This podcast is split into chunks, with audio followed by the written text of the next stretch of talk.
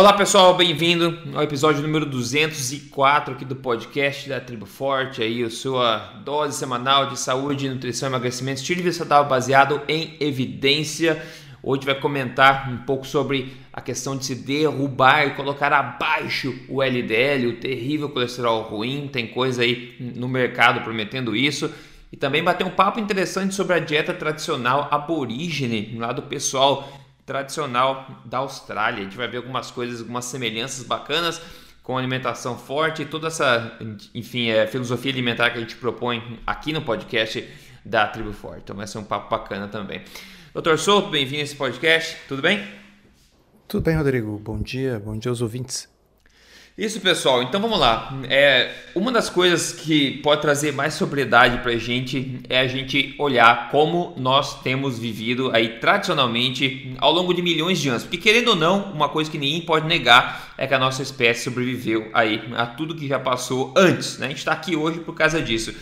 E outra coisa que a gente sabe também é que a gente nunca esteve como espécie, né, tão geralmente assim, de forma tão generalizada, doente, acima do peso e morrendo cada vez uma morte mais dolorida, digamos assim, mais lenta e dolorida, né? Apesar de a gente viver mais a qualidade da nossa vida é, depois de uma certa idade começou a deteriorar bastante. Então, alguma coisa que a gente está fazendo hoje nos tempos modernos pode ser responsável por isso. E como eu disse, uma das coisas bacanas de se olhar é documentação de hábitos tradicionais de populações mais tradicionais. E hoje, durante essa semana, estava lendo por aí e achei uma um artigo bastante bacana, um, um, estudo que documentou de perto a dieta tradicional dos aborígenes lá da Austrália, que vivem, enfim, no deserto, muitos deles isolados da população é, das cidades, no caso, né? E esse, então o que eles documentaram foi bastante interessante. Eu vou ler para vocês aqui um meio com um resumo do que foi é, documentado nesse artigo. Lembrando que todas as referências, se você quiser se aprofundar ali as referências, você encontra todas elas sempre no emagrecerdevez.com. Lá tem todos os podcasts com as referências, ok? Vamos lá. É, eu vou ler aqui, abre aspas. Os dados disponíveis sugerem que eles, aborígenes, né, eram fisicamente em forma e que consumiam uma dieta variada na qual alimentos de origem animal era o principal componente. Apesar disso, a dieta não era alta em gorduras, porque animais selvagens tendem a ser mais magros na maior parte do ano. Tudo no animal era comido, era ingerido, consumido, incluído, é, incluindo pequenos depósitos de gordura né, que tinha dentro do animal, ao redor dos órgãos, etc.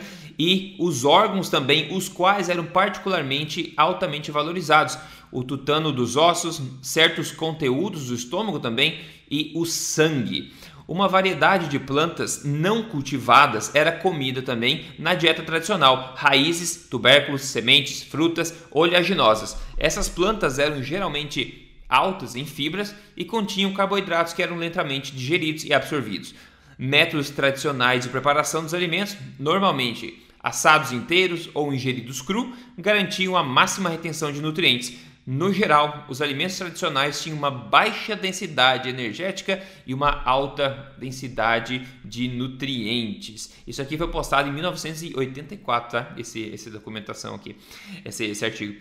É, Agora, veja só a linha que a gente pode traçar em paralelo aí com a, a, alimentação forte. A gente pode ver naturalmente que é uma alimentação mais low carb, simplesmente porque a grande maioria da alimentação era de origem animal, complementada aí por outras coisas que eles conseguiam achar naquele ambiente deles, como, como eu falei, oleaginosas, é, planta cheia de fibra, né? É, se tinha alguma fruta, não sei, mas com certeza não era aquela coisa doce de hoje. Agora, o problema é que hoje as populações tradicionais das ilhas do Pacífico Sul, né, incluindo os aborígenes que moram em cidades na Austrália hoje em dia, essa população inteira está entre uma das mais obesas do mundo. Eu lembro que eu tive a oportunidade de passar poucos é, anos atrás, é, 45 dias nas Ilhas Fiji, que é ali na, na parte do Pacífico Sul e é notório, é evidente a quantidade de pessoas obesas que tem. É a grande maioria dos locais são obesos e isso é a mesma coisa nessas outras ilhas do Pacífico lá. Populações essas que eram extremamente fortes aí em forma e saudáveis no passado. O que será que mudou? Bom, tem um outro é, estudo complementar, esse foi publicado em 91, onde eles pegaram aborígenes, né, adultos obesos que viviam em cidade na Austrália pegaram esses adultos e colocaram eles de volta na, na, é, na vida tradicional, né? Pegaram eles da cidade e colocaram de volta na vila para eles voltarem a viver de forma tradicional por apenas sete semanas. E durante esse período de tempo, eles perderam em média 8 quilos, eles melhoraram em basicamente todos, basicamente não, eles melhoraram em todos os marcadores de saúde que eles conseguiam conseguiram medir aí em apenas sete semanas. Então parece ser bastante óbvio que o estilo de vida alimentar, o estilo de vida geral moderno, na maioria, é, para a maioria das pessoas, é uma coisa tóxica que está levando elas ladeira abaixo em termos de saúde. E quando a gente retoma a se conectar com a natureza, enfim, comendo de forma como a gente foi evolu é, evolutivamente programado a comer, nós vemos nosso corpo voltar a funcionar corretamente. Então, doutor Soto, é, nenhuma novidade aí, né? Comida de verdade e naturalmente low carb, fortemente embasada em alimentos de origem animal, com uma alta densidade nutricional e uma baixa densidade energética aí, né? Que é coisa que a gente bem é, vem falando há muito tempo, né? É, sabe, Rodrigo, que o, um, uma, um, fenômeno interessante aconteceu com a Paleo Diet, né, a dieta paleolítica. Uh, ela começou como uma postulação científica. Para quem não sabe, lá nos anos 80, nessa época que você estava citando, uh, o Dr. Boyd Eaton foi o primeiro cara que teve a ideia de cunhar o termo nutrição paleolítica. Né? E o que, que, ele queria dizer com isso? Ele tinha uh, revisado, juntamente com um outro coautor dele, que era antropólogo, o, como era a alimentação das sociedades de estilo de vida tradicional que não tinham desenvolvido agricultura. Né? E a ideia de chamar de nutrição paleolítica, porque o paleolítico é o período anterior ao neolítico, justamente a divisão entre esses dois períodos é o advento, a invenção, a descoberta né, da, da agricultura. Uh, então, por isso ele chamou uh, de paleolítica. Uh, e se nós formos ver, o que você descreveu aí é muito parecido com o que esse artigo original do Eaton uh, descreve. Ele é um artigo que, se não me engano, foi publicado justamente em 1984, agora não tenho certeza, mas é nessa época. Uh, uh, e foi um artigo publicado no New England Journal of Medicine, né, que é aí o periódico científico uh, mais famoso. E o que eu queria dizer é que depois houve paulatinamente um desvirtuamento ah, é. né, da palio. Completo ela, ela, começou a se tornar uh, primeiro uma, uma coisa da moda e, e logo começou o capitalismo fez o que ele faz de melhor, né? Quer dizer, incorporar aquilo num esquema de vendas. Então hoje em dia você vai nos Estados Unidos uh, em qualquer uh, loja que venda produtos naturais e até em supermercados e você vai ver um monte de produtos industrializados paleo Sim. Mas a, a Sim. ideia justamente da palha era ser não industrializado, tá certo? Uhum. E, então, são ba barras com um monte de ingredientes palho, né? Um monte de coisas adoçadas com açúcar. Ah, mas o açúcar é, é mascavo, então aí ele é palho, né? Um monte de de coisas adoçadas com suco de fruta, mas são sucos de frutas orgânicos, então é palio. Né? Então desvirtuou de tal forma que hoje em dia ficou um termo praticamente assim meaningless. Né?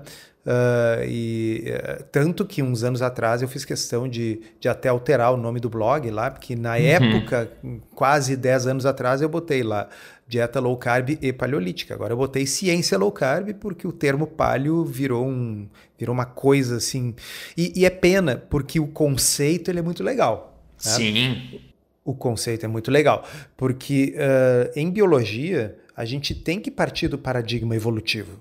Né? Uh, e, e, na verdade, eu, eu diria, inclusive, que o, o paradigma evolutivo deve estabelecer aquilo que é uh, a hipótese nula. Vamos, vamos explicar para os nossos ouvintes o que é hipótese nula. Quando você vai fazer um estudo, né, você parte do princípio, por exemplo, que um.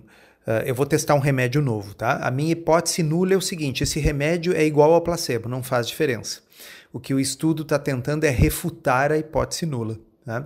Bom, eu acho que a hipótese nula da nutrição é o seguinte: alimentos com o qual o ser humano evoluiu não fazem mal. Essa deveria ser a hipótese nula. Né? Você tem que tentar provar que, que, que faz mal, algo com o qual nós evoluímos, porque a hipótese nula é que não faz mal. Uhum, uhum. Então, esse eu acho que é a grande contribuição uh, da, da do, do, conceito evolutivo. Então, assim, o pessoal distorce isso, sabe? Uh, por exemplo, você vai dizer: nossa, tem estudos sugerindo que uh, chocolate amargo, mais de 85% cacau, um alimento super saudável, tem quantidades mínimas de açúcar. E, e, tem uma série de, de nutrientes e boas gorduras e tal. Tá? Uh, aí alguém vai dizer, ah, mas não tinha chocolate no Paleolítico. É. Né? Então, assim, se você for seguir a risca a ideia da palio, você vai dizer assim: bom, então não dá para comer chocolate, porque os nossos ancestrais no Paleolítico não comiam chocolate, também não bebiam vinho, né? Então, não é que só o que os ancestrais faziam, né, o o que os aborígenes faziam, uh, seja bom por definição. Qualquer coisa, vamos dizer, eles não consumiam uh, sardinha em lata, então você não pode consumir sardinha em lata, você vai ter que pescar de preferência com suas próprias mãos. É, é, então a é. gente não pode levar a ponto de religião. A grande utilidade é a gente pensar o quê? Vamos introduzir outro termo aqui: a plausibilidade biológica da hipótese. Né? Então, uh, digamos assim, minha hipótese é uh, carne vermelha faz mal para a saúde. Qual é a plausibilidade biológica disso do ponto de vista evolutivo? Zero. É, é zero, né? ah, porque uh, um, um, animal que evoluiu consumindo isso por muitas e muitas dezenas de milhares de anos, tá? aqueles dos nossos antepassados para os quais a carne vermelha fosse um problema, eles vão morrendo, deixando menos descendentes e sobram aqueles para os quais a carne vermelha não é um problema. Né? Mas é assim que funciona em, em, em, em evolução. Tá? Então, se você é um koala e passou muitos milhares de anos comendo uh, folha de eucalipto, mesmo que folha de eucalipto seja extremamente tóxica para a maioria dos outros herbívoros, bom, os koalas descendem de, uma, de gerações de gerações nos quais aqueles que passavam mal comendo folha de eucalipto não deixaram filhotes, sobraram aqueles que tinham uma resistência. Então, é, é nesse sentido, plausibilidade biológica. Então, é bem, é, é, é, é bem interessante a gente ver que um estudo lá dos anos 80, como esse que você citou uhum. aí dos aborígenes, já estava colocando coisas que hoje já estão virando consenso. Quer dizer, você pega aí os estudos do Kevin Hall, do NIH, super recentes. E o Kevin Hall é um cara que não é assim um super defensor de low carb, por exemplo, mas o Kevin Hall mostrou recentemente, num estudo que foi coberto aqui no podcast vários episódios atrás, que se você adera alimentos processados e ultraprocessados e comparar com alimentos pouco processados, minimamente processados, contendo a mesma distribuição de macronutrientes, ou seja, a mesma quantidade de carboidrato, proteína e gordura, o pessoal que come os alimentos processados come até 500 calorias a mais por dia, ganha peso e tal. Né? Uh, tudo isso poderia ser previsto do ponto de vista assim intelectual antes mesmo da gente fazer os estudos, se a gente simplesmente partisse dessa premissa que o sujeito publicou em 1984. É. Não é verdade? Não, com certeza é verdade. É, eles inclusive mencionam que a coisa mais é, densa em energia que era possível que essa população comia era mel. E como vocês devem saber aí, é, mel dói, né? Porque pegar mel não é fácil. Então, não é uma coisa que eles tinham acesso todo dia, mas era uma coisa que eles tinham maior. A única, única exceção, digamos, de alimento que era alto em energia e mais baixo em nutrientes, apesar de ainda ter um resquício de nutrientes ali, era o mel, que era difícil de conseguir. É, só que hoje em dia, como você falou, bem falou, os produtos palio, entre aspas, estão em todo lugar e basicamente são barrinhas aí de, de carboidrato, né? Sejam com tâmaras e mel ou nozes e banana, e, enfim, são amassados, são, são frutas secas, são esse tipo de coisa aí, alta energia e baixa em nutrientes, que é justamente o oposto do que as populações tradicionais faziam. E a carne vermelha sempre foi um problema ao longo da história do ser humano, com certeza, porque nunca tinha o suficiente. Né? Então o problema era sempre conseguir mais. E hoje em dia, hum, que a gente tem é, o privilégio de ter acesso, aí vem com essa, essa, enfim, essa crença toda aí contra, sem base científica contra isso, né? Bom, é, não só os aborígenes come, começam a melhorar quando eles voltam a comer de forma tradicional, Mas quem faz isso também é todo caso de sucesso que eu trago aqui semanalmente, antes de a gente pular para o próximo assunto aqui. E o de hoje é bem bacana, do Jean Bissaco. Ele falou, ó, foram quase 10 meses e 48,6 quilos a menos. Eu estou mantendo de boa e muito bem disposto. Inclusive, passei a fazer corrida diariamente e não mais só caminhada. Não perco um dia sequer e faço isso é, em jejum logo que acordo sem sentir fraqueza nenhuma.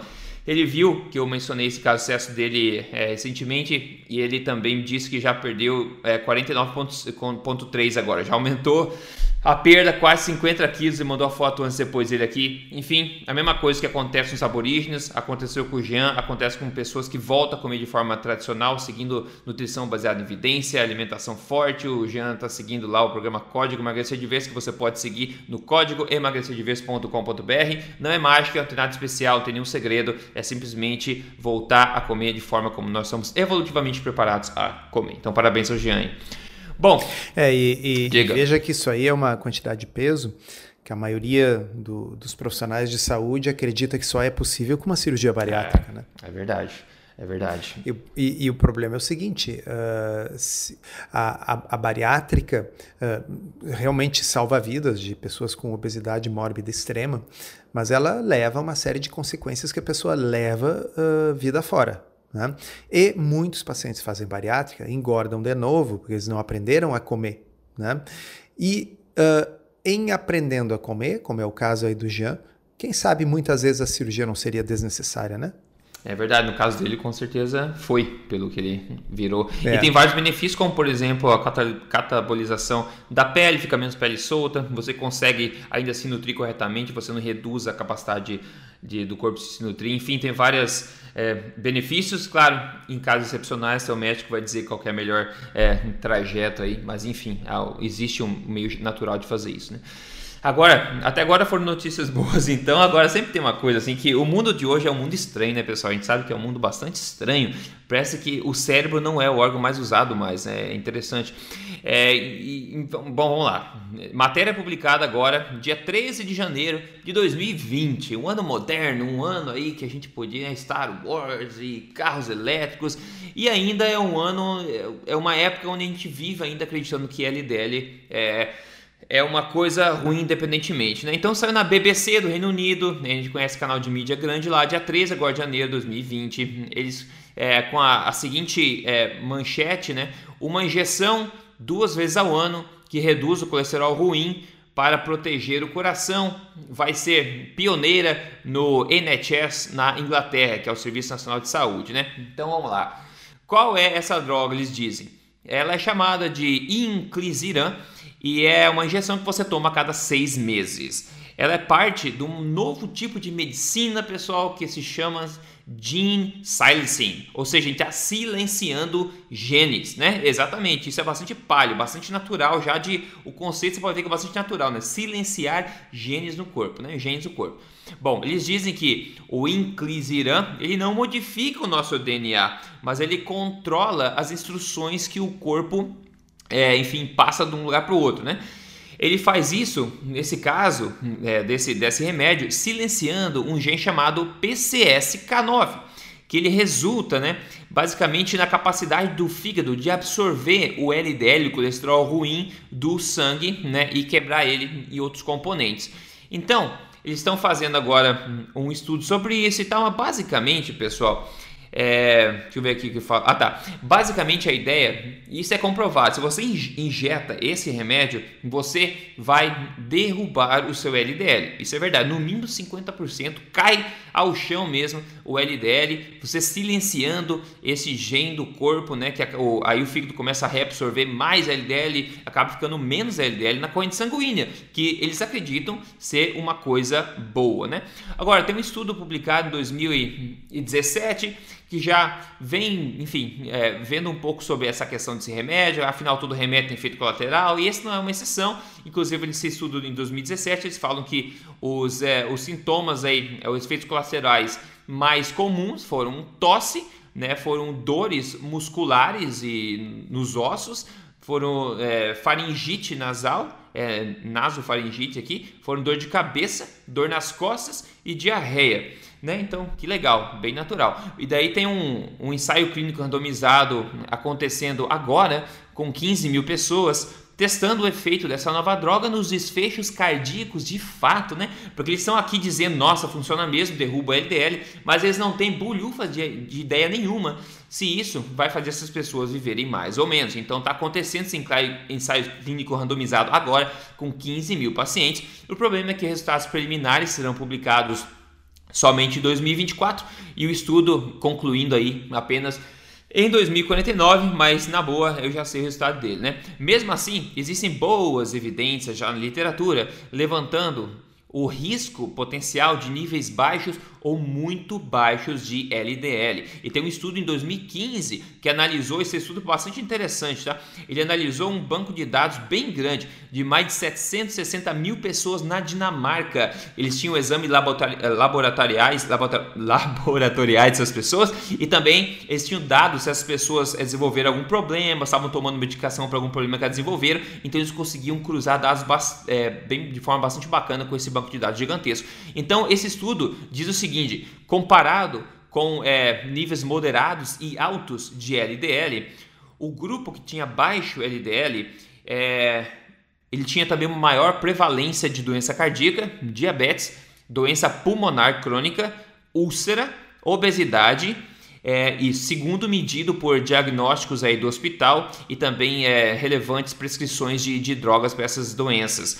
Aí eles falam também aqui, deixa eu ver, câncer e o uso de drogas é, psicotrópicas também eram mais prevalentes. Basicamente, tava, esse pessoal estava mais podre que os outros, né? Basicamente, há todos os problemas.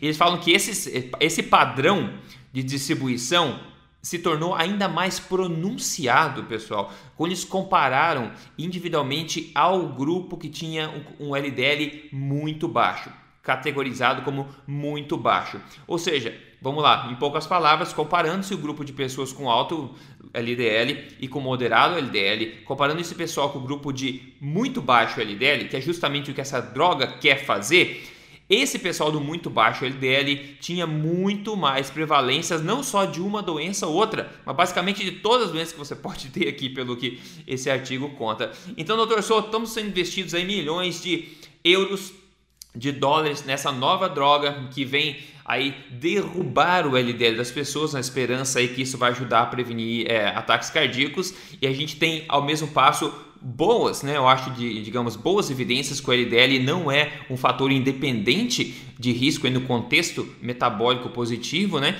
Então, como é que a gente consegue ter isso no, no ano agora de 2020? Como é que a gente enxerga esse tipo de coisa? Bom, vamos por partes. Uh, a primeira coisa é, é, o nível de destaque que isso recebeu na imprensa, uh, sendo que o estudo em questão era um estudo que estava medindo desfecho substituto e não desfecho concreto. Uhum, tá? Então, uhum. não custa relembrar, né, para quem está nos ouvindo, o que, que é um desfecho concreto? Desfecho concreto é infarto, é morte, esse tipo de coisa. Tá? Desfecho substituto é, é, resultado de exame, por exemplo. Então, uh, foi feito um, um ensaio clínico para testar essa medicação, que uh, é, é, uma classe nova, tá certo? É uma coisa que está silenciando um determinado gene. Uh, puxa, o que poderia dar errado em silenciar genes? É, várias coisas, né? Então, uh, mas enfim, ah, o estudo mostrou que que essa medicação injetada duas vezes por ano reduz muito o LDL. Acontece que nós temos na história da medicina medicamentos que reduziram o LDL e não adiantou nada, né? caso da colestiramina, por exemplo, e temos medicamentos que reduziram o LDL e os pacientes morreram mais, é o caso do torcetrapib. Né? Então, por isso que é muito importante você que está nos ouvindo entender o conceito da diferença entre um desfecho concreto, que é saber quem morre mais, quem morre menos, por exemplo, e um desfecho substituto, que é o exame de sangue mudou numa direção A ou numa direção B. Eu sei que na cabeça da gente a gente tende a pensar, bom, se reduzir o LDL, isso será bom. Mas eu acabei de citar dois exemplos em que isso não aconteceu. E veja bem, em um dos exemplos era uma droga da Pfizer, o estudo teve que ser, teve que ser abortado no meio porque o comitê de segurança do estudo identificou que o grupo que estava usando o remédio, que baixava o LDL e aumentava o HDL, quer dizer, ele fazia ah, melhoras em desfechos substitutos maravilhosas, mas as pessoas estavam morrendo mais. O desfecho concreto estava piorando. Então, uh, eu acho que esse arroz de festa todo que a imprensa fez, obviamente pago, oh, né? yes. Uh, deveria ser reservado para o dia que o ensaio clínico randomizado mostrasse que o remédio estava evitando mortes. Né? Não sei se vai acontecer ou não, vamos aguardar. Uh, agora, deixa eu dar um outro elemento para vocês, que é o seguinte. Uh, esse, uh, você que está com, com o papel na frente é PS. é o PS, é PCSK9. PCSK9. Esse PCSK9, uh, ele, ele é um gene que ele produz uh, uma enzima que degrada os, uh, os receptores de LDL, algo assim. Tá? Então, quando você inibe esse gene, aí você passa a ter uma ou ele, ele é um gene que produz uma enzima que, por sua vez, degrada a enzima que, uh, que, que, degrada o LDL. Algo do gênero, tá? Desculpa, posso estar falando errado, mas o importante é o seguinte: ele vai fazer com que o fígado capture mais LDL do sangue, e isso produz quedas muito, muito significativas dos valores de LDL no sangue. Existem uh, duas drogas no mercado que elas não atuam silenciando o gene, elas são anticorpos monoclonais que bloqueiam o produto desse gene. Tá? E essas duas drogas foram testadas em ensaios clínicos randomizados, e o primeiro desses ensaios clínicos randomizados mostrou que, na realidade, uh, o, não houve diferença de mortalidade entre os dois grupos. Era uma droga caríssima. Quando eu digo caríssima, é assim: nos Estados Unidos custava 1.200 dólares por mês. Tá? Para não ter diferença em mortalidade, aí eles juntaram várias coisas, como fazem sempre, assim, infarto, mais angina, mais necessidade de cateterismo, mais necessidade de internação, e aí conseguiram ver uma diferença diminuta nesse endpoint. Tá? mas sem diferença de mortalidade. E olhando as tabelas do estudo, você inclusive via que o grupo que tomou o remédio morreu um pouco mais do que o grupo que não tomou o remédio. Tá? Uh, só que a diferença não foi estatisticamente significativa. Aí teve um segundo estudo de uma medicação similar produzida por um outro laboratório que deu uma pequenina diferença em mortalidade cardiovascular. Mas pequenina, precisaria tratar Sim. um número grande de pessoas. E aí o que chama atenção é o seguinte, Rodrigo, agora vamos pegar o que você estava falando se o LDL é realmente o principal fator de risco cardiovascular. Se o LDL é a diferença entre você assim, cara, ter que morrer de outra coisa ou do coração. Tal a importância que ele tem. Pô, essas medicações que medem na PCSK9, Uh, eles reduzem o LDL para níveis incrivelmente uhum, baixos. Uhum. A pessoa deveria ficar completamente imune, né? Uhum, exato. Doença, mas não é o que acontece. Você precisa de um estudo com 15, 20 mil pessoas para, se Deus quiser, mostrar uma diminuta diferença entre os grupos. E não em mortalidade total, ou seja, você vai estar tá morto igual né, ao final de X anos. Então, uh, eu desculpa, mas eu sou cético com relação uh, a eficácia desse medicamento em realmente produzir mudança significativa de desfecho concreto. E se for, vai ser em pessoas de altíssimo risco cardiovascular e mesmo assim a diferença provavelmente vai ser bem pequenininha. Por que, que eu digo isso? Porque os, os atuais bloqueadores da PCSK9 já têm um efeito minúsculo. Não no LDL, no desfecho substituto o, o efeito é gigantesco, mas no desfecho concreto, que é mortalidade geral por todas as causas, uh, o efeito é, é, é virtualmente inexistente. É, e aí entra esse assunto assim, silenciar um gene. Será que este gene realmente não tem nenhum outro efeito além de reduzir o LDL? É, é. Sab saberemos no futuro, né? É, exato. É, é isso que então, é totalmente oposto da questão do, de plausibilidade biológica, né? Tipo, é um gene inútil que está com a gente até hoje, assim, não tem importância nenhuma, né? É, Bem assim, natural. Uh, se, ele, se, eh, vamos, se a gente pensar em genes que provocam doenças, né, uh, esses genes eles têm uma incidência super baixa na população, porque justamente as pessoas que são portadoras desses genes têm uma chance menor de passar os genes para a geração seguinte. Né? Então, esses genes, uh, uh, normalmente a maioria dos genes causadores de doença, inclusive, são genes recessivos, quer dizer, você ser portador de uma cópia daquele gene, ele não se manifesta, porque se ele fosse um gene dominante, ele seria ainda mais raro, porque se ter uma cópia você já fica doente, bom, por que, que esse gene persistiria em alta frequência na população? E o fato é que não persiste.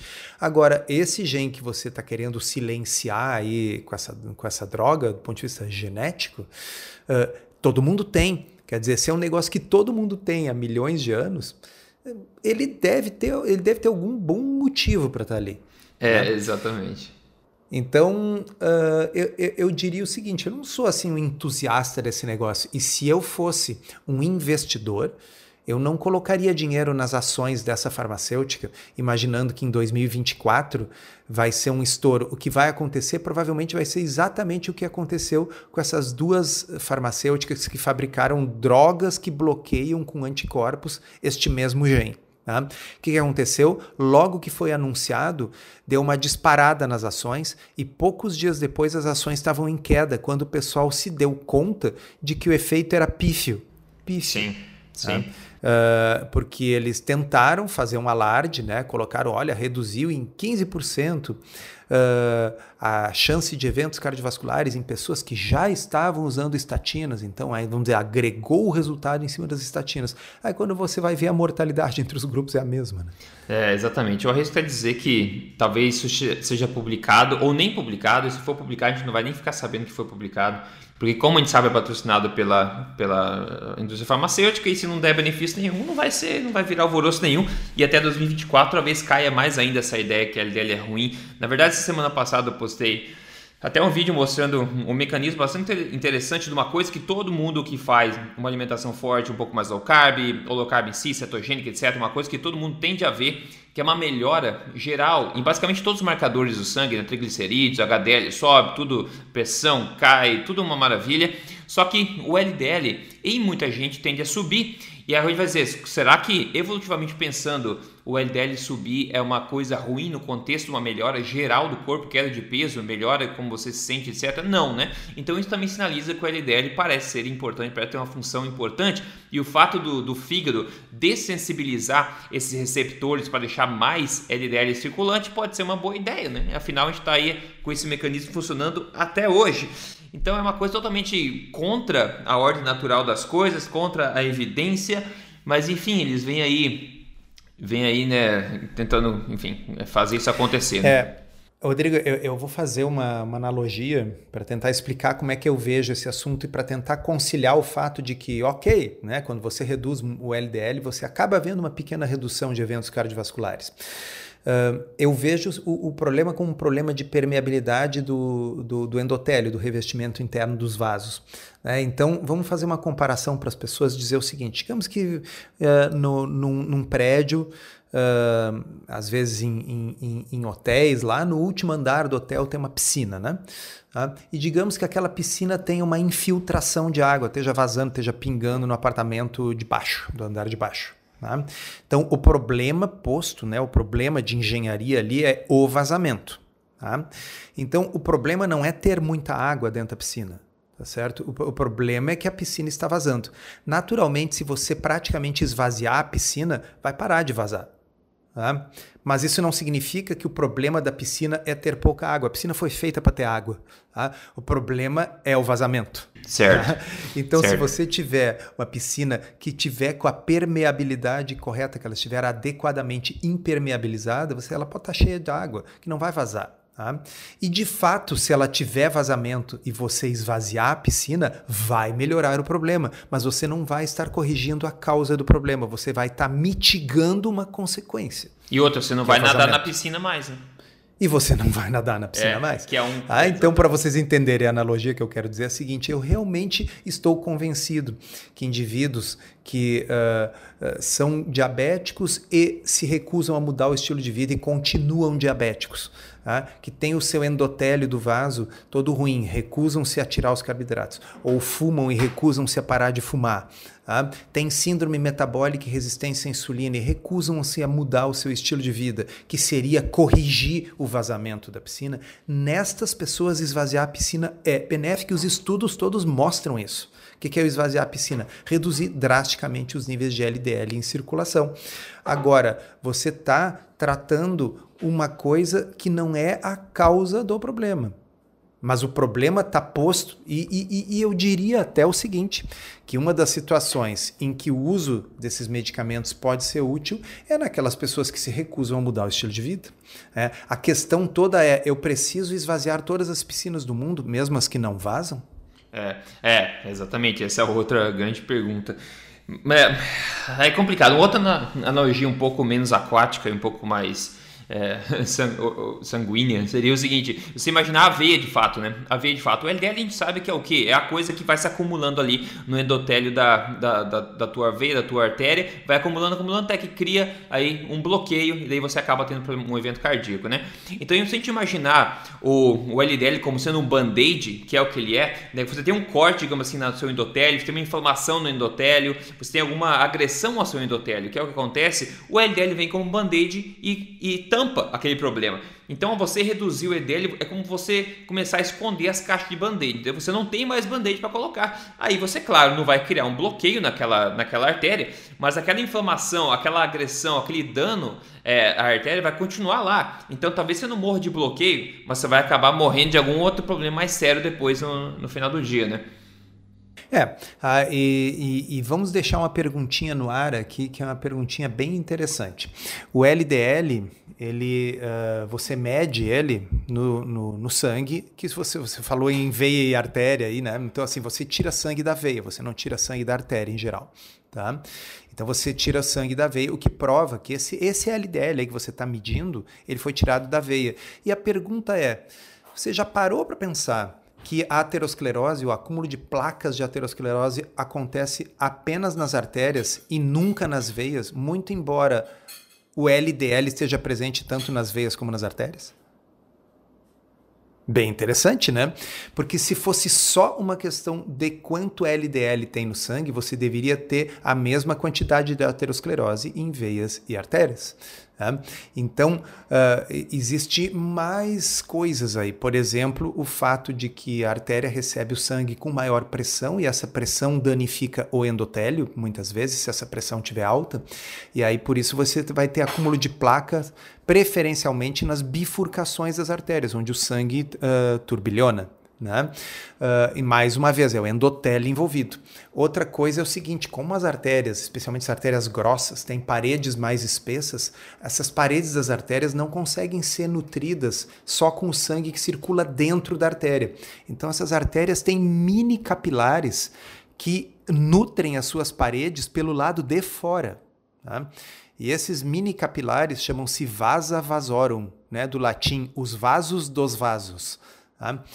E existe toda uma teoria de que o problema da placa pode ocorrer através do vasa vasorum. Né?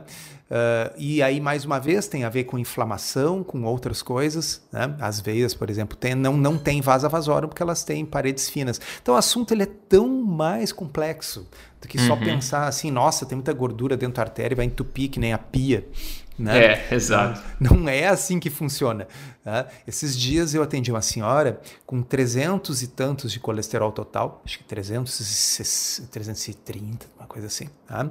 Mas tinha um HDL bem alto, uma senhora uh, de 70 anos, uh, que estava no peso, que tinha uh, triglicérides baixos, HDL alto, glicose normal, insulina baixa, ou seja, ela era metabolicamente saudável, mas tinha um colesterol total de mais de 300. Né? Os médicos tentaram dar estatina para ela, ela não queria. E aí eu pedi um score de cálcio coronariano para essa uhum. senhora. Tá? Uhum. E o score de cálcio dela veio zero. Aí. É. Zero aos 70, acho que 73 anos ela tinha. É assim, a maioria das pessoas com 73 anos já tem calcificação nas suas coronárias, mesmo tendo colesterol normal. Então, como é que a gente explica uma senhora de 73 anos com que a vida inteira teve colesterol acima de 300? Tá? e tem zero de score de cálcio coronariano. Então, não é só quanto colesterol tem circulando nessas partículas de LDL, é muito mais do que isso. Então, o pessoal está fazendo uma super, super, super simplificação. Tá? Uh, e, e, então, talvez exista um, subgrupo de pessoas que se beneficie da redução do, do LDL, mas não é todo mundo. Não, não. Isso sendo otimista. Mas é. olha só, então, maravilha. É, Doutor Souto, Comenta aí o que, que você é, degustou na sua última refeição. Na última refeição? Ah, pergunta difícil, Rodrigo. é difícil lembrar, eu sei como é. é. Não foi hoje de manhã.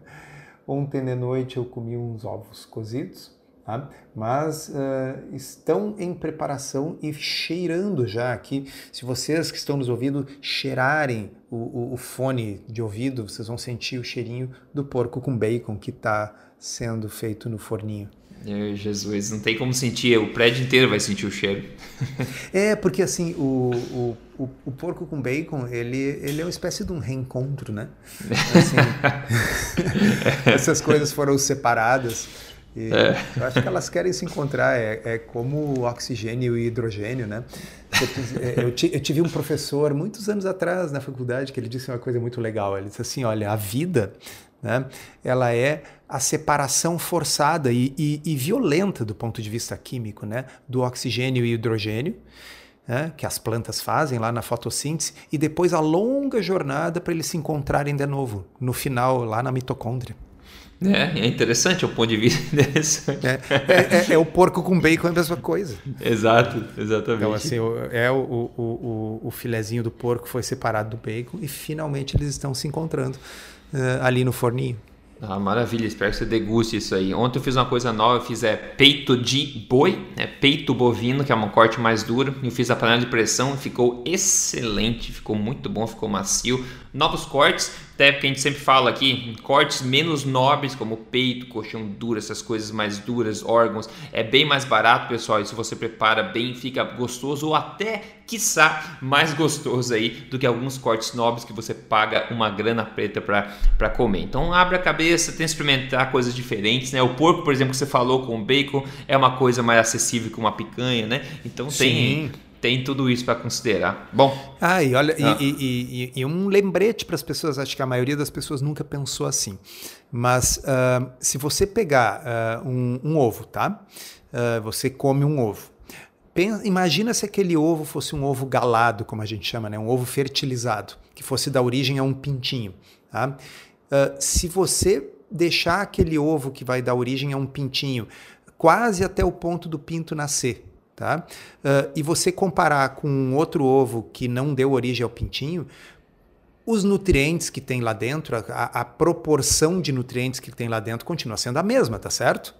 Afinal, o pinto que se forma a partir de um ovo, como aquele ovo tem uma casca que se fechou, vamos dizer, ele foi posto pela galinha e está sendo chocado, não existe contato físico entre o sangue da galinha e o ovo depois, todos os nutrientes para formar um pinto inteiro estão no ovo. Portanto, quando a gente fala em comer um animal inteiro, do, do, do focinho à cauda, comer um ovo não deixa de ser isso, tá certo? Por é. isso que é um dos alimentos mais nutricionalmente densos que tem, porque existe nutrientes o suficiente e nas proporções exatas ali dentro para formar um animal inteirinho. É verdade, é verdade, com certeza. E ovo é, é ainda assim é bem mais acessível, né, do que do que outros alimentos, do que brócolis orgânico, por exemplo. Bom, é justamente é. bem mais gostoso e bem mais útil também. Com certeza. Pessoal, é isso. Siga a gente lá nas mídias sociais, procure Rodrigo Polesso lá, o JC Solto, e a blc.org.br também. E a gente fica por aqui, passa à frente esse, esse podcast, ajude mais gente a se inteirar desse tipo de informação e já espere que as pessoas possam se tornar um pouco, ou quer dizer, podem ser um pouco resistentes no começo, essas ideias diferentes, mas eu tenho certeza que ao longo de 200 e poucos é, podcasts, elas vão começar a enxergar a luz da verdade científica aí. Então, maravilha. Doutor Souto, obrigado pela atenção aí. A gente se fala na próxima. Obrigado, abraço.